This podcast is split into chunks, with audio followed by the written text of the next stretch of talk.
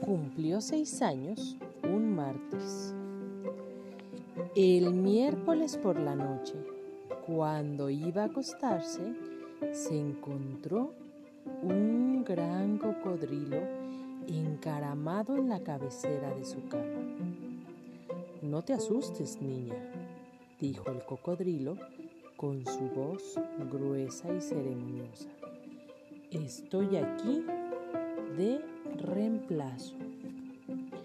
La niña se sorprendió al ver al cocodrilo, aunque no le admiró que el animal hablara. ¿Cómo que de reemplazo? ¿Y qué haces arriba de mi cama? Mira, niña, yo no tengo la culpa de nada. Verás, tu ángel de la guarda fue transferido a otra zona preguntes la razón porque no la sé. ¿Qué quieres? Así fue. ¿Y qué crees? Me nombraron tu cocodrilo de la guarda. Ah, ah. El cocodrilo comenzó a llorar afligido derramando un torrente de gordas lágrimas sobre la almohada de la cama. Matilde se alarmó por la cascada de llanto y rápidamente quitó la almohada para evitar que quedara empapada. Valiente guardián me tocó, murmuró la niña, sentándose en una pequeña silla a un lado de la cama. Mira, tú mejor bájate de la cabecera porque te vas a caer, le gritó al cocodrilo, que hacía enormes esfuerzos de equilibrio para mantenerse encima de la cabecera mientras lloraba sin parar. ¿Cuánto tiempo vas a ser mi protector? No lo sé, sollozó el cocodrilo secándose las lágrimas. Me dijeron que es un trabajo temporal. Mm, ¿Y cómo me vas a cuidar? No tengo la menor idea, gimoteó el reptil y nuevamente rompió a llorar. Pero como ya estaba en el suelo, a Matilde no le preocupó mucho que mojara el piso. En ese momento entró la mamá de la niña. ¿Con quién estabas hablando? preguntó. Con mi ángel de la guarda. Perdón, con mi cocodrilo. Sí, cómo no, la interrumpió su madre. ¿Y qué hace la almohada en el suelo? ¡Ay, qué niña! Deja de fantasear y acuéstate ya. La señora miró alrededor del cuarto mientras preparaba la cama de la niña. El cocodrilo estaba delante de la mamá de Matilde, pero ella no lo vio. Mientras sacudía la almohada, miró nuevamente a su alrededor con la sensación de que había alguien más en la habitación. Pero solo vio a su hija, que fingía total inocencia. Antes de salir del cuarto, volteó para cerciorarse de que no había nadie. Movió la cabeza y cerró la puerta. ¡Ay, qué niña esta! murmuró cuando se alejaba. Solo tú puedes verme, dijo el cocodrilo cuando Matilde se le acercó con cara de pregunta. Ahora acuéstate, yo pensaré en cómo cuidarte. El cocodrilo resultó un excelente compañero a pesar de su enorme tamaño, dos veces más grande que la cama de la niña. Era azul por todas partes, menos la barriga que era amarilla. Tenía los ojos color violeta y la nariz respingona. A Matilde le festejaba todas sus bobadas, revolcándose de risa por el cuarto.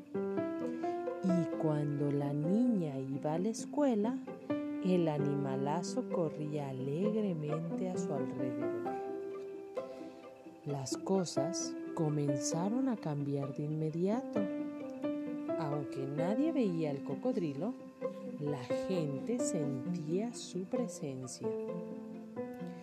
En la escuela, la maestra siempre regañaba de mala manera a Matilde cuando se ensuciaba el vestido.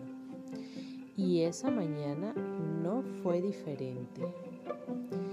Cuando la maestra vio su falda manchada de tinta, se acercó a ella dispuesta a comenzar otro de sus interminables regaños.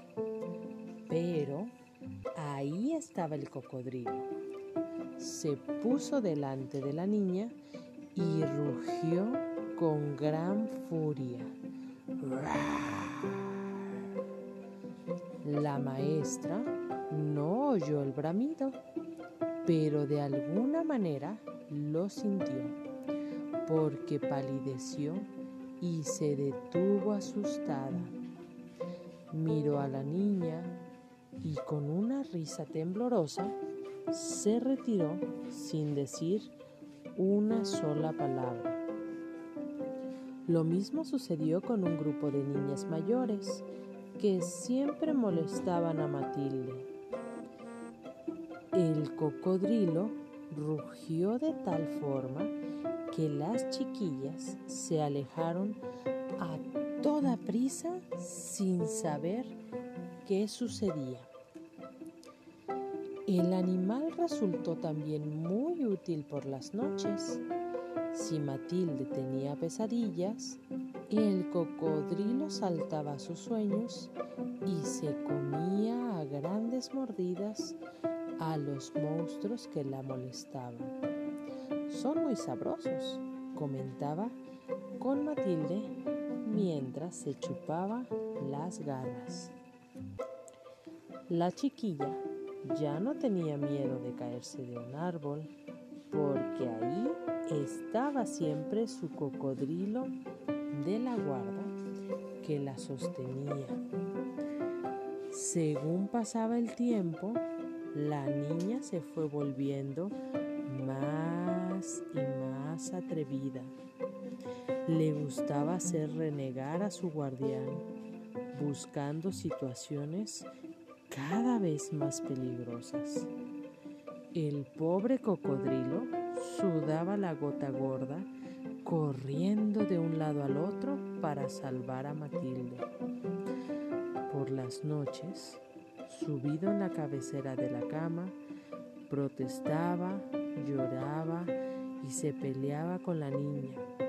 Pero Matilde parecía divertirse y no hacía ningún caso de las advertencias de su guardián.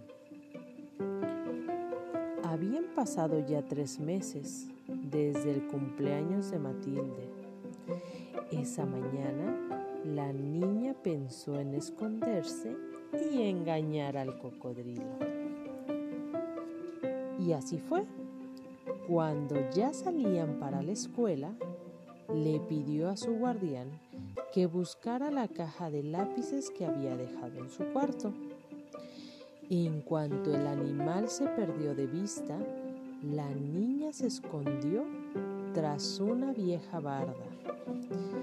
No contenta con eso, se escurrió entre las matas y escaló la pared de una casa abandonada.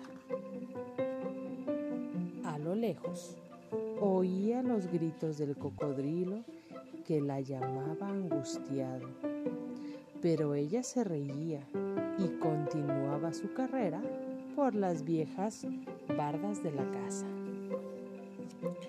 Pero al querer saltar un alambre, se tropezó y cayó al vacío. En el horror de su caída, oyó el terrible aullido del cocodrilo.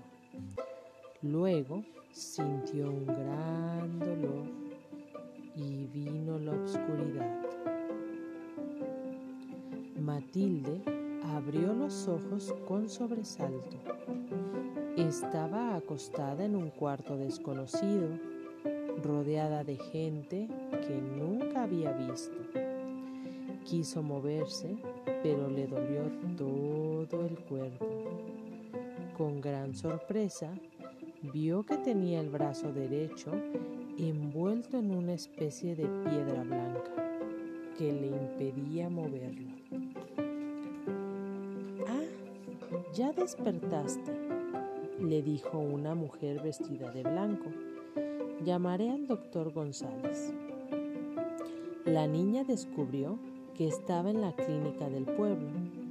También se enteró de que iba a estar allí varios días y que su brazo estaba enyesado porque se lo había roto al caer de la barda.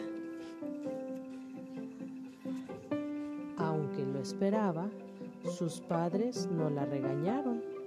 Al contrario, se mostraron muy cariñosos y le llevaron una muñeca de regalo.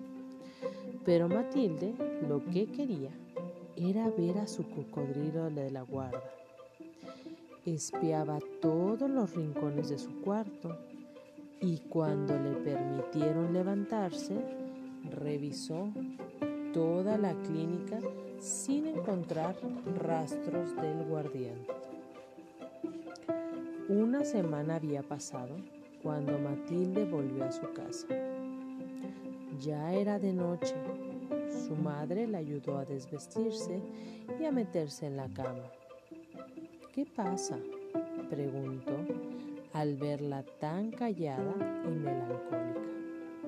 Nada, contestó la niña mecánicamente. Su madre apagó la luz y salió sin hacer ruido. La niña sirvió en la cama y preguntó en voz baja, ¿Cocodrilo? ¿Estás aquí? Nadie contestó. Cocodrilo, ¿estás aquí? ¿Estás aquí? Durante horas, la niña repitió la misma pregunta más de mil veces sin que nadie contestara. Cocodrilo, ¿estás aquí? murmuró antes de quedarse dormida, ya muy entrada la noche. La despertó un ruidito cerca de su cama. El sol ya había salido y su luz amarilla se metía por la ventana del cuarto. Sobre la cama descubrió un papel doblado que decía, no sabes cómo me apena no haber podido ser un buen guardián y evitar que te rompieras tu bracito. Como no cumplí con mi deber de protector, me han despedido y ya no nos veremos más. Adiós. Los días pasaron y Matilde se fue acostumbrando a vivir sin su cocodrilo. A veces recordaba esa mañana en que empapó la almohada con las afligidas lágrimas que derramó después de leer la carta de su cocodrilo guardián. Cuando se acercaba su cumpleaños, Matilde y su mamá iban a las jugueterías para preguntar a una sorprendida dependienta si por casualidad no tendría una figurita de un cocodrilo azul con la barriga amarilla, ojos color violeta y nariz respingona.